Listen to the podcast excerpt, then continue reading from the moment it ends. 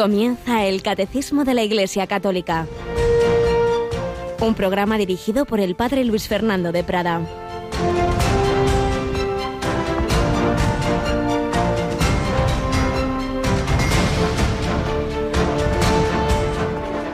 En aquel tiempo, el apóstol San Juan le dijo a Jesús, Maestro, hemos visto a uno que echaba demonios en tu nombre y se lo hemos querido impedir porque no viene con nosotros. Jesús respondió, No se lo impidáis, porque quien hace un milagro en mi nombre no puede luego hablar mal de mí. El que no está contra nosotros está a favor nuestro.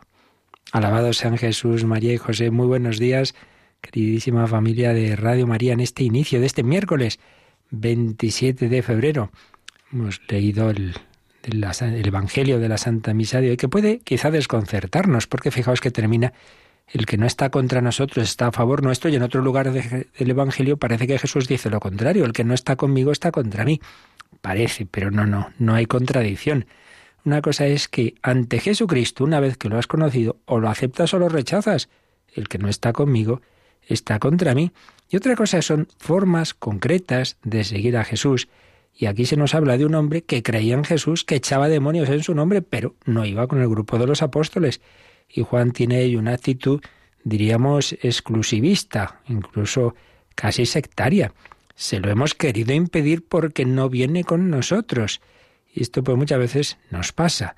Pues este no es de mi grupo, este no hace las cosas a mi manera, este no, no está bien. Pues no, dentro del seguimiento de Jesús y dentro de la gran familia de la Iglesia hay distintos estilos, sensibilidades, carismas, movimientos, parroquias, y, no siempre nos parece que lo, lo mío es lo mejor y todo el mundo tiene que hacerlo así. No puede ser.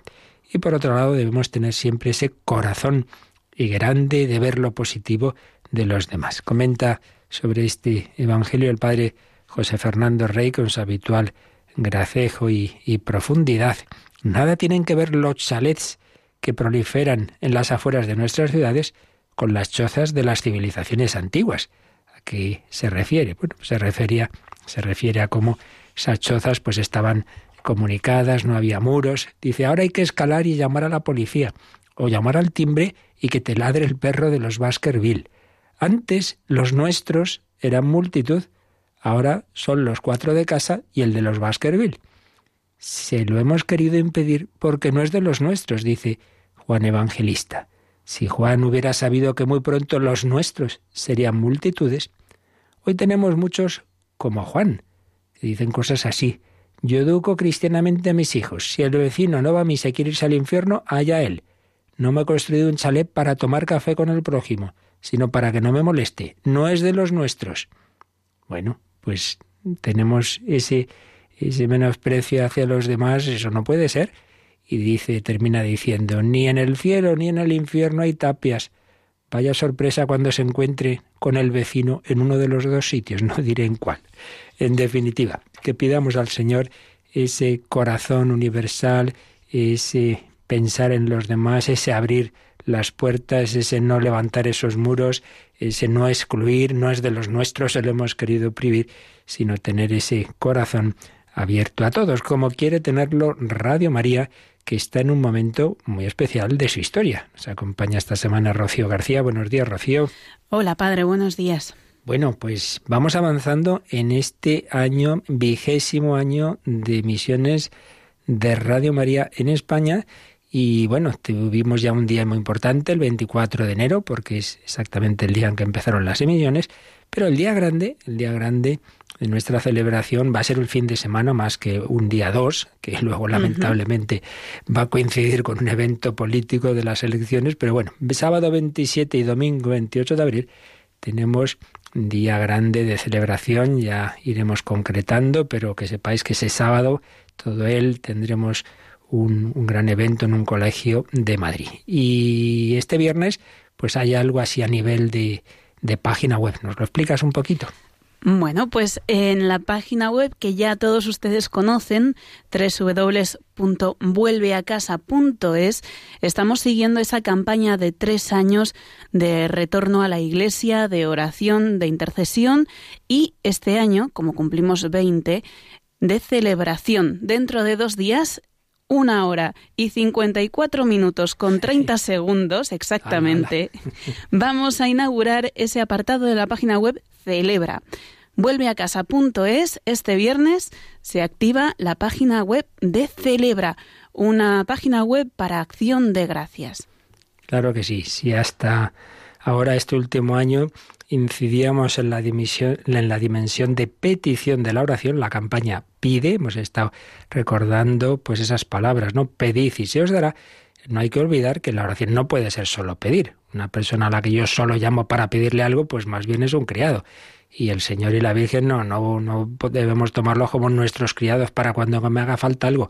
Ante todo hay que dar las gracias. Y desde luego tenemos que dar muchas gracias al Señor por lo que nos da a todos también a través de Radio María. Pues esa dimensión, esa etapa de nuestra campaña eh, a nivel de esa página web y bueno, y en general una serie de acciones que vamos a ir realizando comienzan este viernes, ya lo sabéis. En esa web vuelve a casa, a la que también podéis acceder desde la web general de Radio María, radiomaria.es, pues vamos a comenzar esa dimensión. Y no nos olvidamos de que mañana es jueves, víspera de primer viernes de mes, y por tanto también tenemos oración, la oración de la hora santa. Tenemos la exposición del Santísimo y en vísperas de la cuaresma y del inicio de esa campaña, pues también vamos a dar muchas gracias a Dios, vamos a mm, agradecerle todos los regalos que nos va haciendo y vamos a ponernos ante el corazón de Jesús. Mañana a las 11 de la noche y os recuerdo que hoy es el último día para enviar vuestras peticiones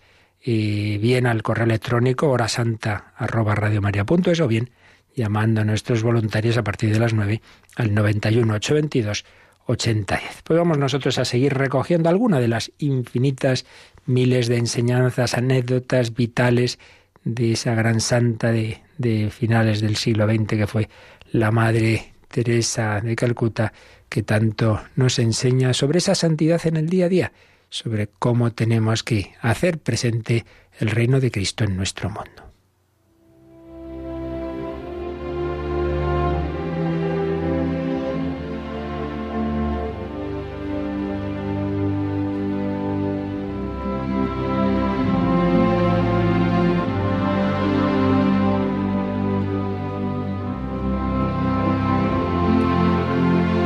La Madre Teresa desde los recuerdos un sacerdote que le acompañó mucho, el padre Leo Masburg. Por ejemplo, hoy vamos a recordar algo que nos cuenta este sacerdote.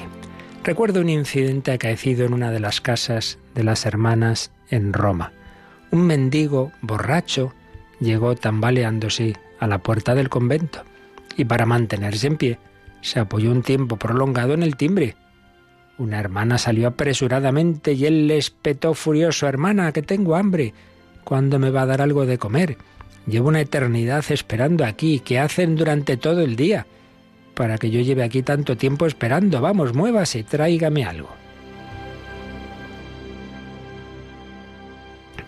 La hora de comer había pasado hacía mucho, pero la hermana se fue a la cocina a prepararle algo. Mientras le preparaba la bolsa con la comida, se le ocurrió meterle también una chocolatina. Cuando le entregó la bolsa, él la cogió y murmuró algo del estilo de ya era hora, y se fue dando tumbos hasta un árbol cercano. Abrió la bolsa y se quedó mirando su contenido durante un rato. Encima de todo estaba la chocolatina.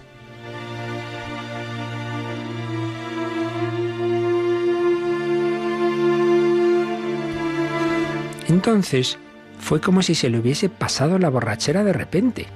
Se levantó y volvió a la casa de las hermanas, tambaleándose menos esta vez. Pulsó el timbre con un solo toque.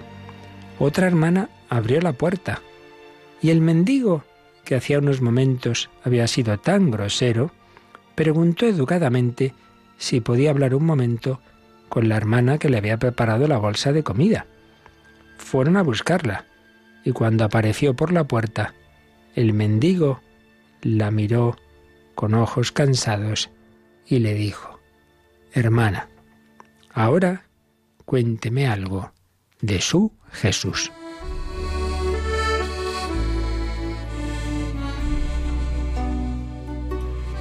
¿Por qué había cambiado así? Pues fijaos ese detallito aparentemente tan tonto de la chocolatina.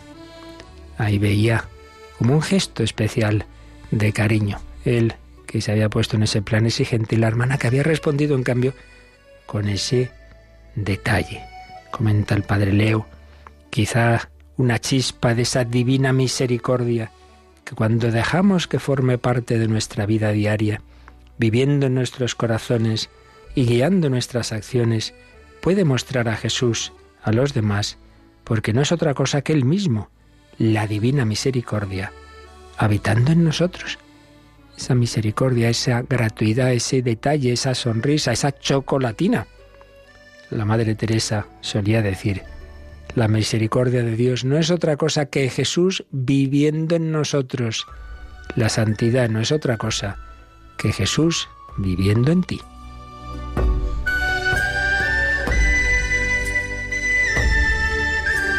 Santa Teresita de Lisieux, de la que tomó el nombre, la Madre Teresa, puesto que ella realmente se llamaba Agnés Inés, pero se cambió el nombre religioso a Teresa por devoción a Teresita. Pues bien, ella decía algo parecido, cuando amo es solo Jesús el que actúa en mí, y cuanto más unida estoy a Él, más amo también a mis hermanas. Pues sí, Padre Leo o el Padre Pascual Cervera, el que entrevisté yo mismo más de una ocasión aquí en Radio María, contaban siempre que la Madre Teresa se esforzaba por dar siempre algo, aunque fuera una estampa, una medalla, algo, como ese signo desde su pobreza pero un signo de, ese cariño, de ese fijarse en la persona concreta, de que tuviera algún tipo de, de recuerdo, un detalle de que me importa, por supuesto empezando por mirarle la cara, conocer su nombre, pues sí, estamos llamados la santidad, pues generalmente no con gestas heroicas como las que pudo hacer ella, sino con esos detalles en el día a día, con esas personas con las que te encuentras, con ese que apenas te saluda, con esa persona antipática del trabajo, con ese vecino vecina que, que tiene mala cara, sonríele, dale un detalle, no respondas a su bordería como hubiera podido hacer esa hermana, sino con esa chocolatina, con ese detalle de cariño.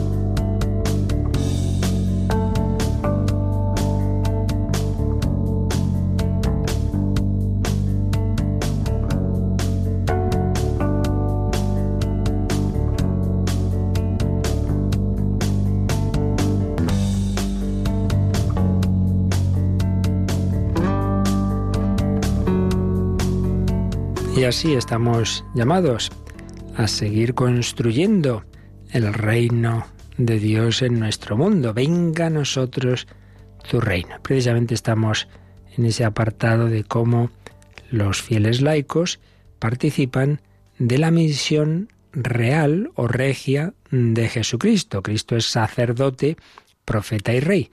Vimos que el laico participa de la función sacerdotal ofreciendo su propia vida, sus trabajos, alegrías, sufrimientos, etc. Sacerdote, sacerdocio común bautismal. Segundo, vimos que participa de la dimensión profética con su apostolado, con su evangelización, hablando de Cristo, primero con la propia vida, con detalles como ese detalle de caridad que mencionábamos, o con la palabra. Todos llamados a hablar del Señor, profetas de Cristo. Pero estamos ya, comenzábamos ayer, con esa tercera dimensión, la participación en la misión real de Cristo. Y vimos, en primer lugar, que se participa de esa dimensión, pues dejando que la gracia de Dios ordene nuestra propia persona, nuestra propia psicología, que está, diríamos, descuajeringada por el pecado original y nuestra propia historia personal de pecados y las estructuras de pecado, el mundo que se nos va metiendo por todos lados y que tantas veces, pues, pues nos deja tan heridos que, que no hacemos el bien que queremos, y el mal que no queremos, Ya lo dice el propio San Pablo. Entonces, en primer lugar, nos dejamos gobernar por Cristo Rey en tanto en cuanto dejamos que su gracia nos dé la libertad para hacer lo que tenemos que hacer y que coincida lo que tenemos que hacer, que sea lo que realmente nos apetezca y no que nos dejemos llevar de apetecimientos contrarios a la voluntad de Dios que acaban esclavizándonos. El pecado promete y al final da la esclavitud, nos hace incluso adictos psicológicamente en tantas ocasiones. Por eso, primer punto que veíamos es que Cristo Rey nos va eh, dando esa su gracia, esa su libertad, para que nuestro ser, nuestro cuerpo, nuestras pasiones, todo nuestro ser, le obedezca a Él. Entonces, en primer lugar, seamos reyes de nosotros mismos. Y luego, pues siendo reyes y dueños de nosotros mismos, podremos colaborar también a extender ese reino en el mundo. Y eso es lo siguiente que veíamos ayer en un número que todavía quisiera comentar un poco más, así que lo vamos a releer, Rocío, este número que ayer ya vimos, el 909, que ya no solo habla de esa dimensión personal, sino social de la colaboración del laico al reino de Cristo. Los laicos, además, juntando también sus fuerzas, han de sanear las estructuras y las condiciones del mundo, de tal forma que si algunas de sus costumbres incitan al pecado, todas ellas sean conformes con las normas de la justicia y favorezcan en vez de impedir las prácticas de las virtudes. Obrando así impregnarán de valores morales toda la cultura y las relaciones humanas.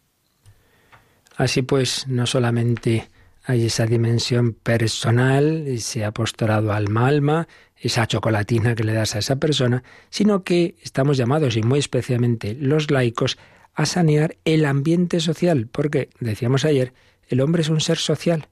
Igual que, si estamos en una habitación y el aire está viciado o es sano, pues eso nos afecta a todos, el aire del hombre es la cultura, es la sociedad, son las leyes, son las costumbres, y que por tanto todo lo que hagamos para mejorar o empeorar, mejorar o empeorar ese ambiente social, pues va a ayudar a, a todas las personas, porque eso, respiramos el aire de la sociedad. Por tanto, hay esa dimensión también apostólica que no ve uno, digamos, tan directamente, pues mira, habla con esta persona y le he dado tal consejo y, y me ha hecho caso, pero que de, sin duda, pues hace mucho, mucho, mucho, porque lo vemos, pues como una obra de arte, como una canción, como una película, como, como un libro, pues son instrumentos, y así lo vemos en la historia de las conversiones, instrumentos para llegar la gracia de Dios a las personas, porque el Señor pues muchas veces usa mediaciones, a veces actúa digamos directamente en el corazón, pero en muchas ocasiones esa gracia también eh, se sirve de ese instrumento que tú, con los talentos que Dios te ha dado, estás llamado también a poner. Pues eso, pues a lo mejor escribir tal, tal libro o tal canción, o simplemente pues en tu trabajo pues ayudar a, hacer un ambiente en que haya una conversación adecuada, etcétera. Toda esa dimensión social y cultural que los papas los últimos eh, años han insistido mucho, precisamente porque, por desgracia, pues si hubo una época en que se fue generando toda una cultura cristiana, que todavía están ahí sus rescoldos y a fin de cuentas eh, los nombres que, que llevamos, la inmensa mayoría, pues son nombres cristianos. El calendario, pues se quiera que no, hasta el, el más ateo dice, oye, pues me voy de vacaciones en Semana Santa. Ah, Semana Santa, ¿verdad?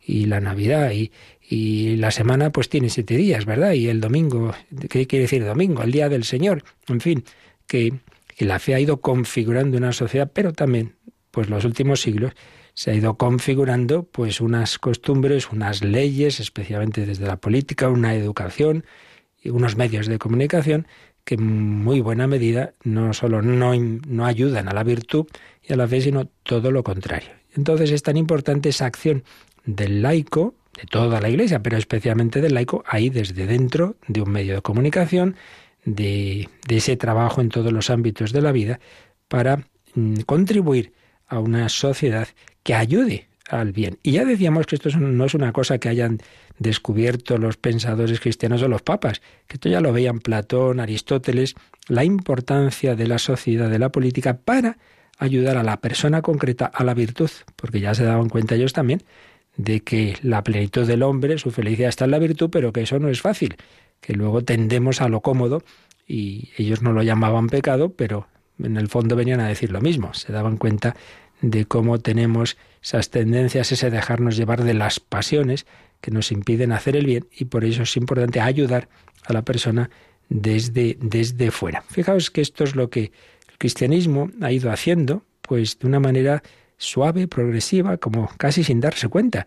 Hay un discurso impresionante, como todos los suyos que tuvo Benedicto XVI en un viaje a Francia, el discurso en, el monasterio de los Bernardinos de París, donde explicó cómo los monjes benedictinos y demás familias monacales directamente lo que hacían era buscar a Dios. Ellos no buscaban construir la cultura, pero claro, buscaban a Dios, buscaban a Dios en, en la Sagrada Escritura. Para conocer la Sagrada Escritura y la Biblia, pues estudiaron, tradujeron, y, y, así pues poco a poco se fue generando una cultura y luego alrededor de cada monasterio pues iban eh, estando pues esa, el, cultivo de la tierra, iba habiendo familias.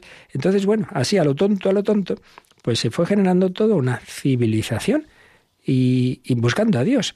Eh, y, y, eso pues en todos los ámbitos y luego pues pues aparecen esas catedrales y las sumas teológicas y la divina comedia y, y en fin toda una sociedad pues bien estamos llamados a sembrar con paciencia con paciencia sabiendo que llevamos siglos de todo lo contrario de un montón de pensamientos que han ido calando en un sentido anticristiano, entonces, lógicamente, no vamos a cambiar esta sociedad en tres días ni en tres años, como no la cambió el cristianismo más que en siglos, ese imperio romano en el que empezó a crecer.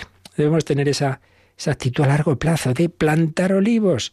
El olivo requiere mucho tiempo para crecer, no lo veremos nosotros, pero es que nuestra tarea no es ganar ahora esta batallita, sino plantar esos olivos, como lo plantaron los monjes, que no los pudieron ver, y como los que empezaron una catedral, que no la vieron terminada, que han habido catedrales que han durado siglos en construirse, que la obra es de otro, que lo tuyo es tú pon tu granito de arena, tú colabora, y ya Dios dirá, tú siembra, tú lanza ese artículo, ese papel en una, en una botella del náufrago que nunca se sabe dónde va a llegar, tú pon tu parte y deja el resultado en manos de Dios, construir el reino de Dios. Y ayer estábamos viendo cómo exponía esto la exhortación apostólica Evangelii, perdón, eh, Christi Fideles Laici de San Juan Pablo II. Recordaba el concepto de cultura que nos da el Vaticano II, que no simplemente son las realizaciones literarias, etcétera, sino en general toda esa manera de vida, las costumbres, las instituciones, y todo ese ambiente social en el que vivimos. Y entonces nos decía Juan Pablo II que sólo desde dentro y a través de la cultura la fe cristiana llega a hacerse histórica y creadora de historia. Una fe que no se hace cultura es una fe no plenamente encarnada. No puede quedarse en una cosa simplemente interior, que es lo que pretende el laicismo. Bueno, usted, si usted quiere rezar, reza en su corazón, pero eso no tiene por qué afectar a la sociedad, claro. Lo que no afecta a la sociedad no se transmite, no se vive, se queda en una cosa espiritualista, en el mal sentido de la palabra. Pues no, no, no. La fe cristiana inspira obras de arte, inspira literatura, inspira teatro, inspira música, inspira costumbre. Pues claro, todo lo importante en el hombre tiene una dimensión social. Y si no, tenemos ese problema, que hay personas que en su corazón supuestamente tienen fe, rezan y van a misa, pero luego piensan, actúan, eh, se divierten, votan, pues conforme a criterios no cristianos. Por un lado tienen en la mente una cultura pagana o incluso laicista, pero luego mm, supuestamente tienen un corazón eh, cristiano. Y eso no puede ser, hay una escisión, hay una esquizofrenia. Uno no puede tener una dimensión interior cristiana que no se plasme luego en, su vida social.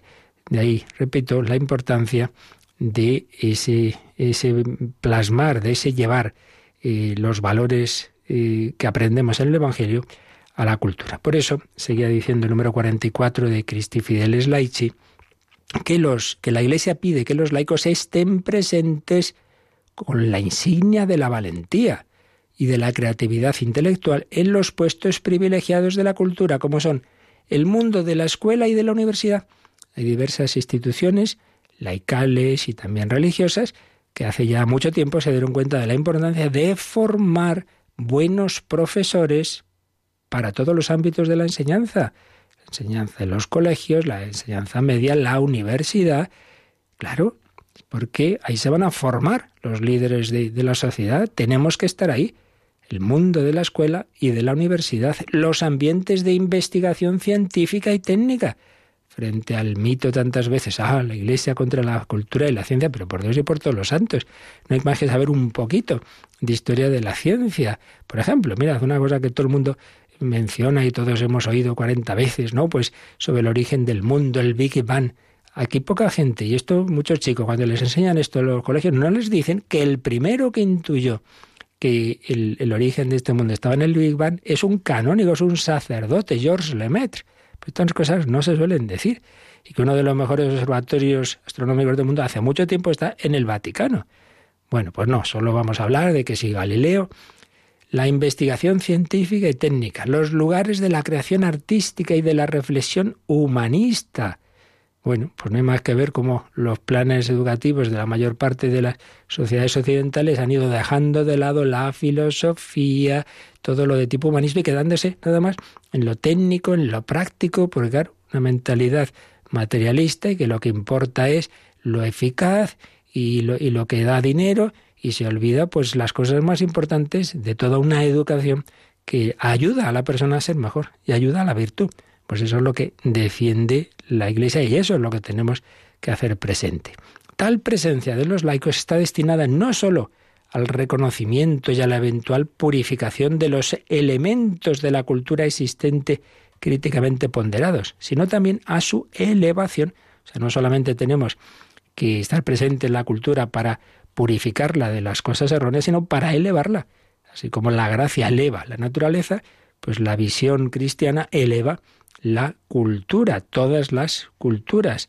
Les da una dimensión pues de, mucha más profundidad, de mucha más elevación. Y esta exhortación de San Juan Pablo II citaba a la anterior exhortación que había hablado de este tema, que era de Pablo VI, ya San Pablo VI, la Evangelii Nunciandi. Y tenía también unos, unas ideas muy interesantes sobre cómo la Iglesia está llamada a incidir en la cultura. Vamos a ver este párrafo de Evangelio Nunciandi citado, en párrafos de los números 18 a 20 citados en la Christi Fideles Laici. La Iglesia evangeliza siempre que, en virtud de la sola potencia divina del mensaje que proclama, intenta convertir la conciencia personal y a la vez colectiva de los hombres, las actividades en las que trabajan, su vida y ambiente concreto. ¿Veis? La evangelización, por un lado, se refiere, se dirige a una persona concreta, conversión personal, conciencia personal, pero también a la conciencia colectiva.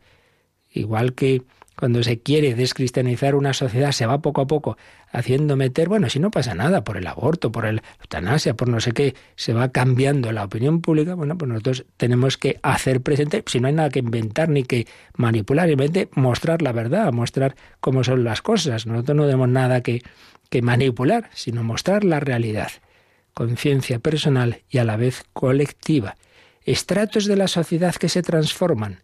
Para la Iglesia no se trata solo de predicar el Evangelio en zonas geográficas siempre más amplias, sino también de alcanzar y casi trastornar, mediante la fuerza del Evangelio, los criterios de juicio, los valores determinantes, los puntos de interés, la línea de pensamiento, las fuentes inspiradoras y los modelos de vida de la humanidad que están en contraste con la palabra de Dios y con su plan de salvación.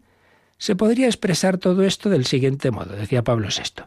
Es necesario evangelizar, no decorativamente, a manera de un barniz superficial, sino en modo vital, en profundidad y hasta las raíces, la cultura y las culturas del hombre. Y decía una frase que ya se ha hecho famosa, la ruptura entre el Evangelio y la cultura es sin duda el drama de nuestra época. Pues es así. Tenemos el Evangelio, tenemos esa proclamación de Cristo Señor y de una manera de vida que viene de ese Evangelio, que viene de ese Jesús, y luego tenemos una cultura que proclama todo lo contrario. Placer, poder, poseer, vivir como si Dios no existiera, hedonismo, materialismo, ruptura, pues entre evangelio y cultura, bueno, pues hay que hacer, dice, todos los esfuerzos en pro de una generosa evangelización de la cultura, más exactamente, de las culturas. Y terminaba diciendo, ahora ya volvemos a Juan Pablo II, que el camino privilegiado para esa transmisión de la cultura hoy día son los instrumentos de comunicación social. Fijaos, por poner un ejemplo.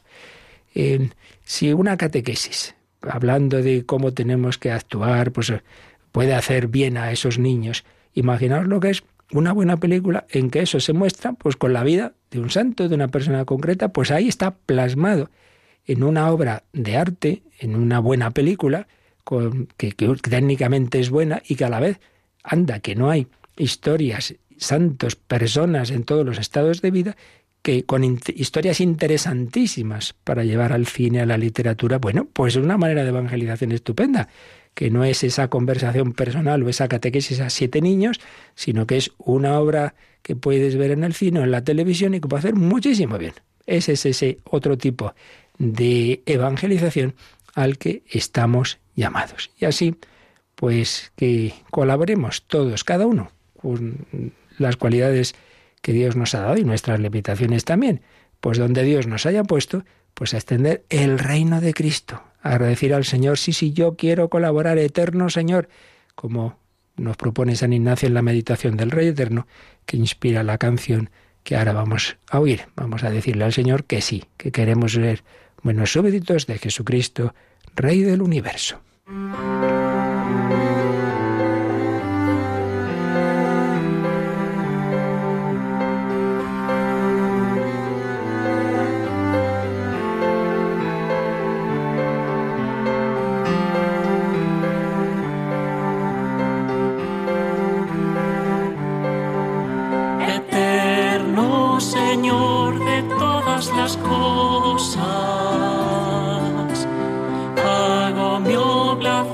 con vuestro favor.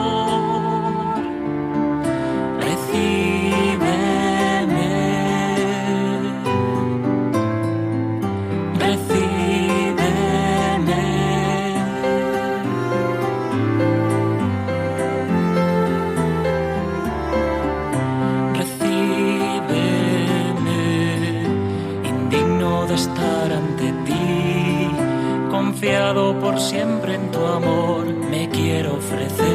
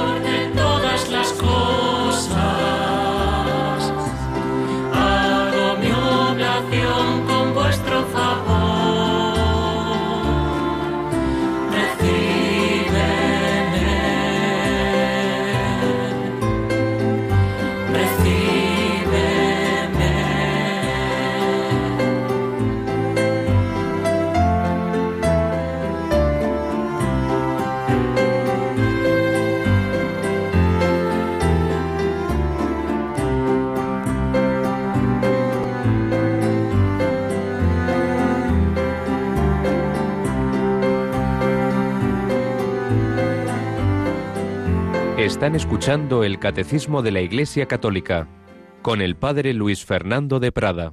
Recíbeme, Señor. Yo me ofrezco, luego pues que el Señor nos ponga donde Él quiera, pero al menos nosotros nos ofrecemos. Y puede haber también ministerios especiales. Todo laico está llamado a evangelizar con su vida, con su ejemplo, con su palabra, algunos especialmente en esa dimensión que veíamos antes de tipo social y cultural, y algunos, pues puede que tengan también una llamada particular a un tipo de colaboración más intraeclesial con los pastores de la Iglesia, y es lo que nos va a decir el número 910. Los seglares también pueden sentirse llamados o ser llamados a colaborar con sus pastores en el servicio de la comunidad eclesial para el crecimiento y la vida de ésta, ejerciendo ministerios muy diversos según la gracia y los carismas que el Señor quiera concederles. Aquí hablamos, pues, ya de algo que no es para todos, sino algunos. Algunos pueden sentirse llamados o ser llamados. Llama, te llama el párroco y dice, mira, había pensado que colabores especialmente en tal tarea de, la parroquia, en tal movimiento, o incluso, pues mira, había pensado que instituirte ministro extraordinario de la Eucaristía. Y recuerdo una parroquia en la que yo estuve, pues que como tantas veces ocurre, no, no, llegábamos los sacerdotes a visitar a todos los enfermos y a llevarles la comunión.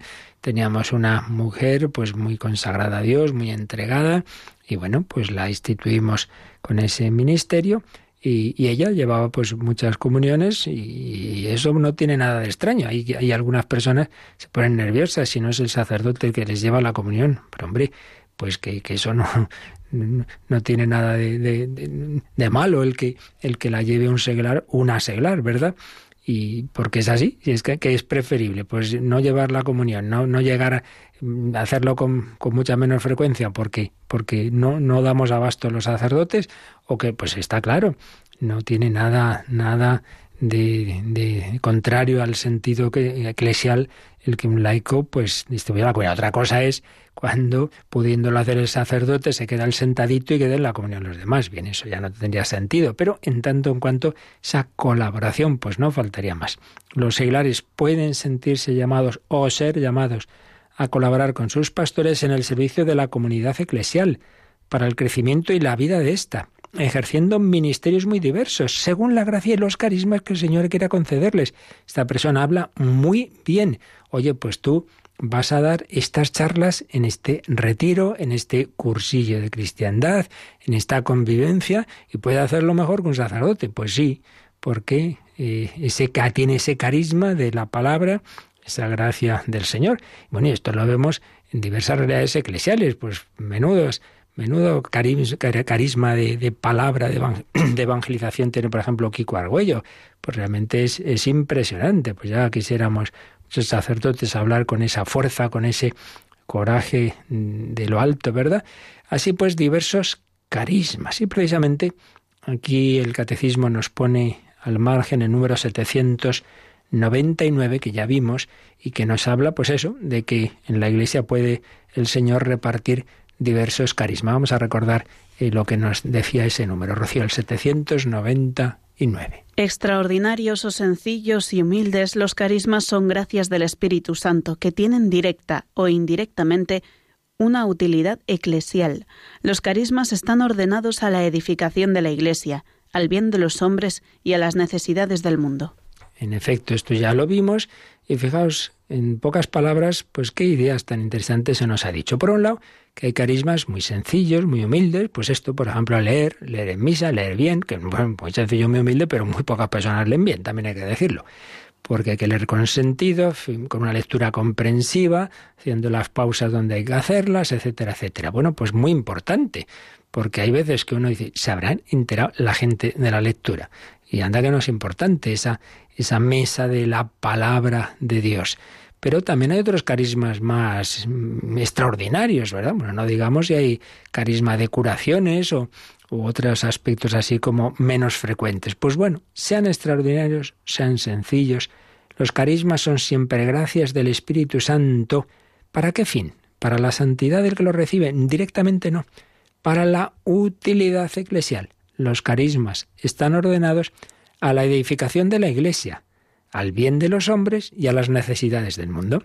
Entonces Dios, que evidentemente sabe mucho mejor que nosotros lo que necesita la Iglesia, tiene una perspectiva además de, de futuro, y entonces ve en tal siglo, oye, es muy importante lo que va a ocurrir en este futuro, la educación. Suscita carismas de vida religiosa o laical que se dedican especialmente a la educación de niños, de jóvenes, etc.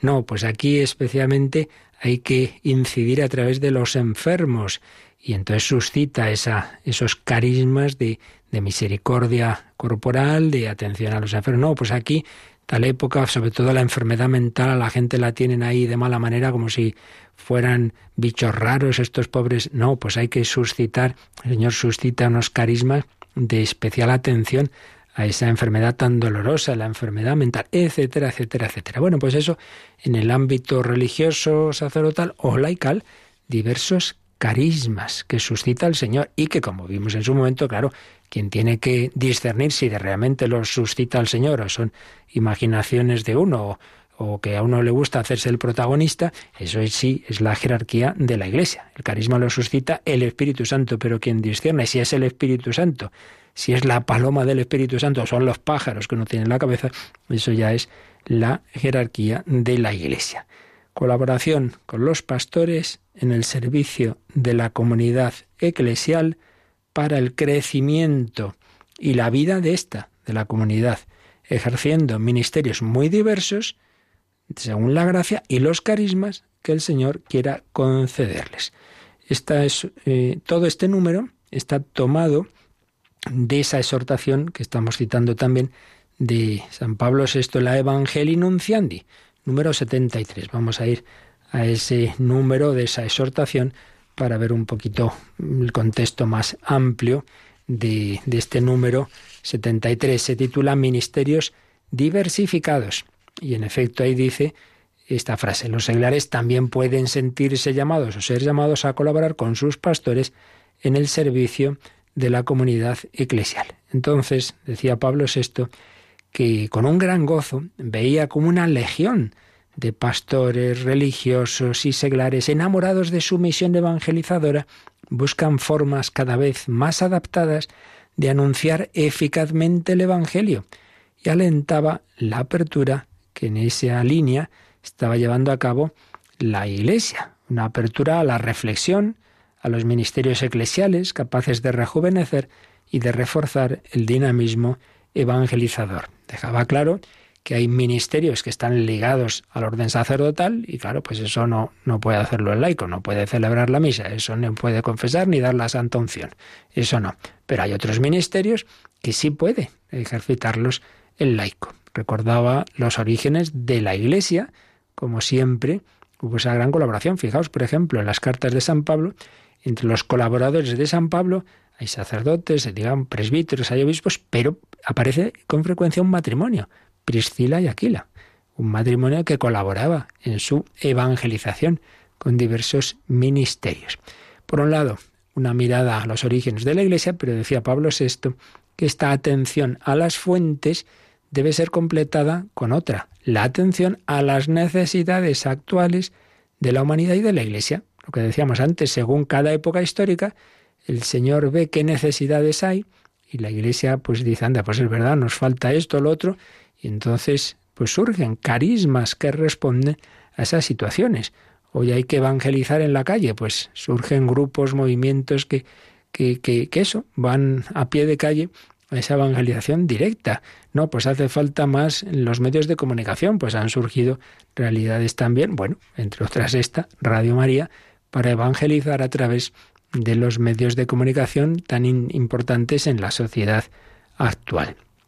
Seguía diciendo Pablo VI en Evangelio Nunciandi 73, tales ministerios, nuevos en apariencia, pero muy vinculados a experiencias vividas por la Iglesia a lo largo de su existencia, catequistas, animadores de la oración y del canto, cristianos consagrados al servicio de la palabra de Dios, a la asistencia de los hermanos necesitados, responsables de pequeñas comunidades, de movimientos apostólicos, son preciosos para la implantación, la vida y el crecimiento de la Iglesia, y para su capacidad de irradiarse en torno a ella y hacia los que están lejos. También, muy importante, personas con especial carisma de ir a los más alejados. Y decía Pablo VI que debía su estima particular a todos los seglares que aceptan consagrar una parte de su tiempo, de sus energías y a veces de su vida entera al servicio de las misiones.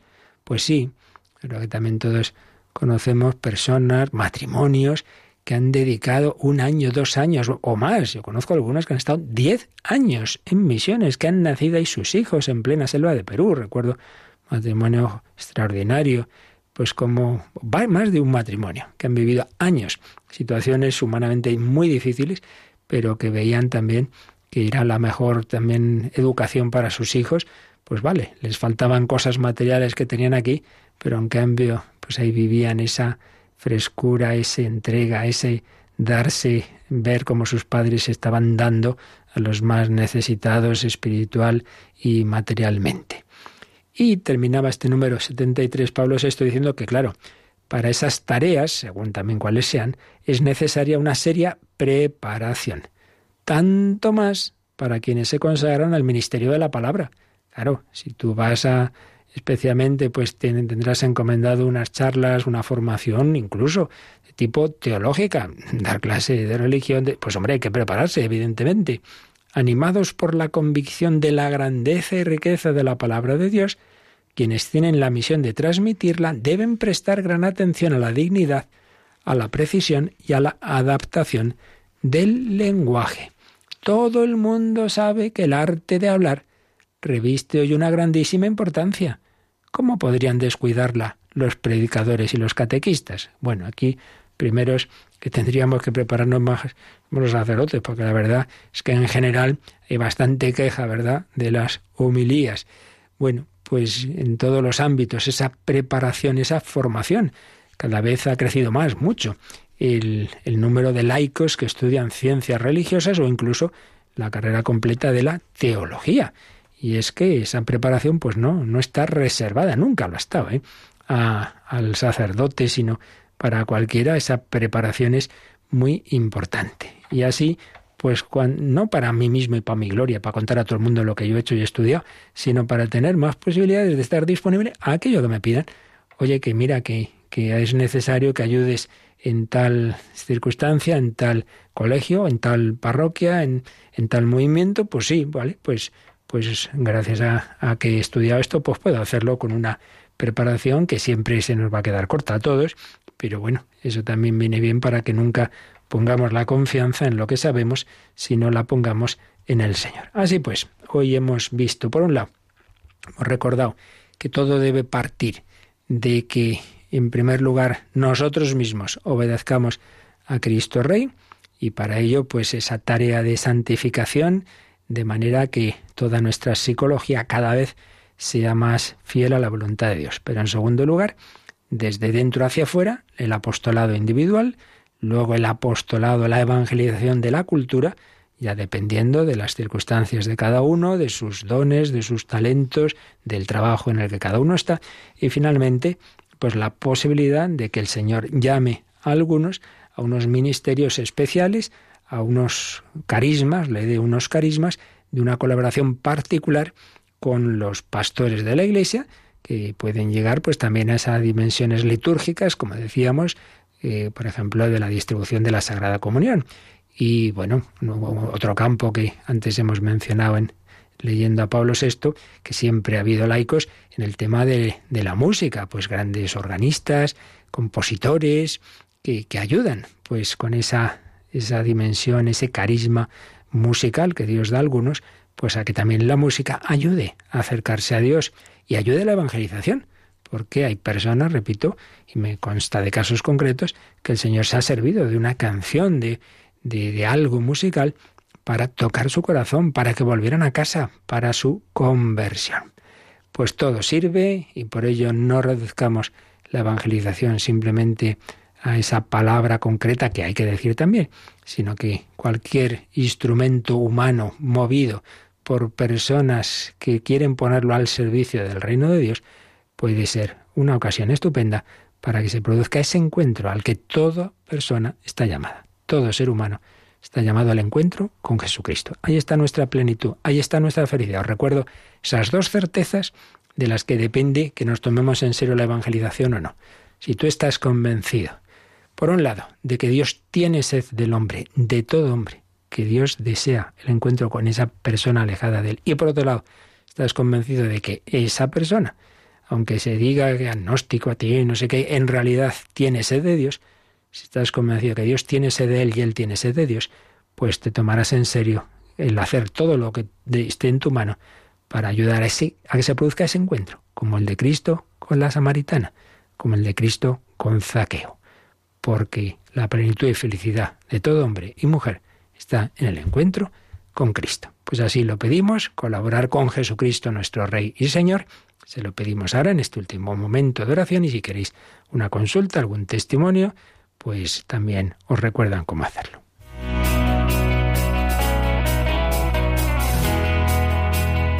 Participa en el programa con tus preguntas y dudas. Llama al 91005 9419. 91005 9419. También puedes escribir un mail a catecismo arroba radiomaria.es. Catecismo arroba radiomaria.es.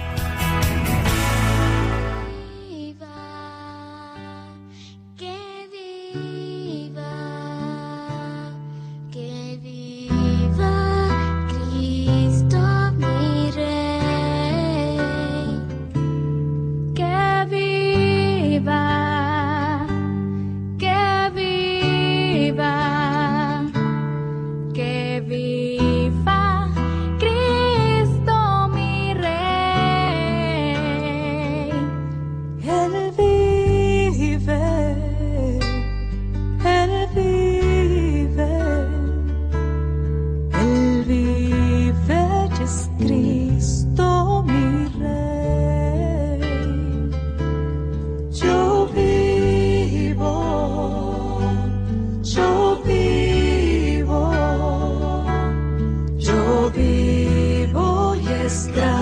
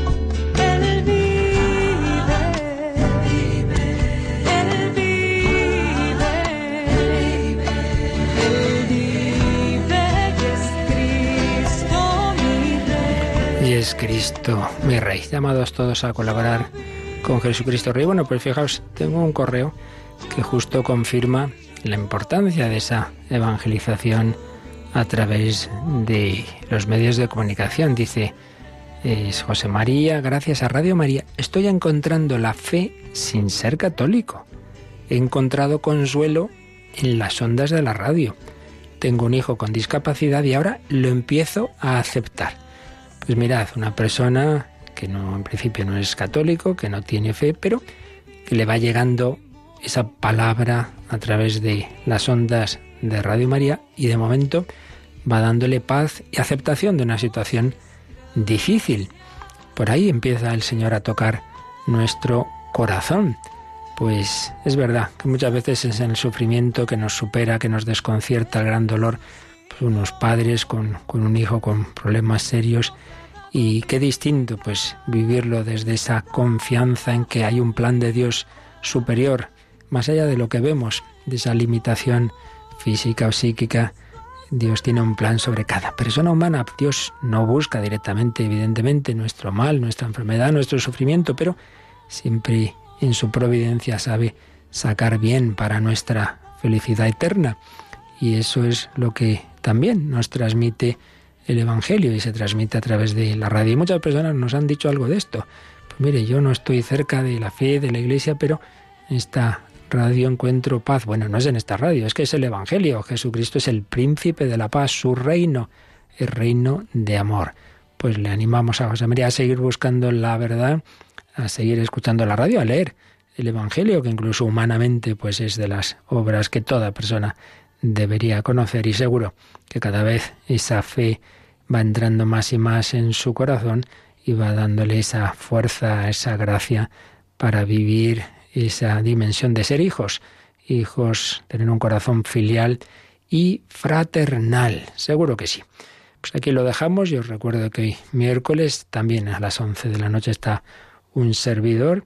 Y si aquí estamos viendo eh, en positivo la evangelización, en la noche en el nombre de Dios estamos viendo las heridas del corazón que provocan nuestros pecados, pero como Jesucristo las va sanando. Estamos tratando esa Jesús que sana nuestras heridas, esos pecados capitales. Estábamos con la vanidad, pues de eso hablamos esta noche, si Dios quiere, ahí os espero.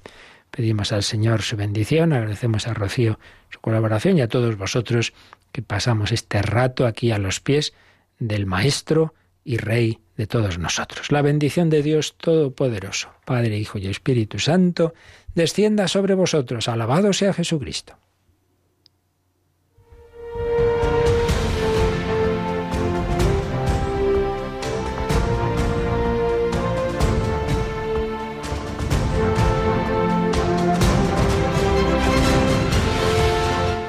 Han escuchado en Radio María el Catecismo de la Iglesia Católica un programa dirigido por el Padre Luis Fernando de Prada.